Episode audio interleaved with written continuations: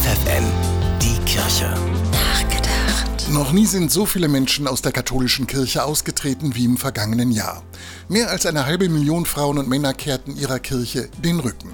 Eine der Hauptursachen ist wohl der Missbrauchsskandal und die Art und Weise, wie die Verantwortlichen in der Kirche damit umgegangen sind.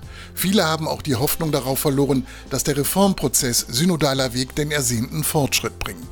Ein herber Rückschlag war zuletzt, dass vier konservative Bischöfe die Finanzierung des Reformprozesses ablehnten. So verhindert sture Dickköpfigkeit jeden Reformwillen und sorgt weiter für steigende Austrittszahlen.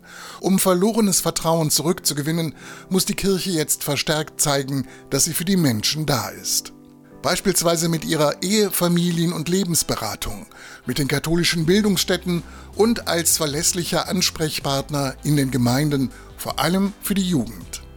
Wenn der Hildesheimer Bischof Heiner Wilmer in den letzten Tagen gemeinsam mit Jugendlichen durch Niedersachsen gepilgert ist und mit ihnen über ihre Sorgen und Nöte gesprochen hat, ist das ein Schritt in die richtige Richtung und ein kleines Zeichen dafür, dass die Kirche die Zeichen der Zeit verstanden hat.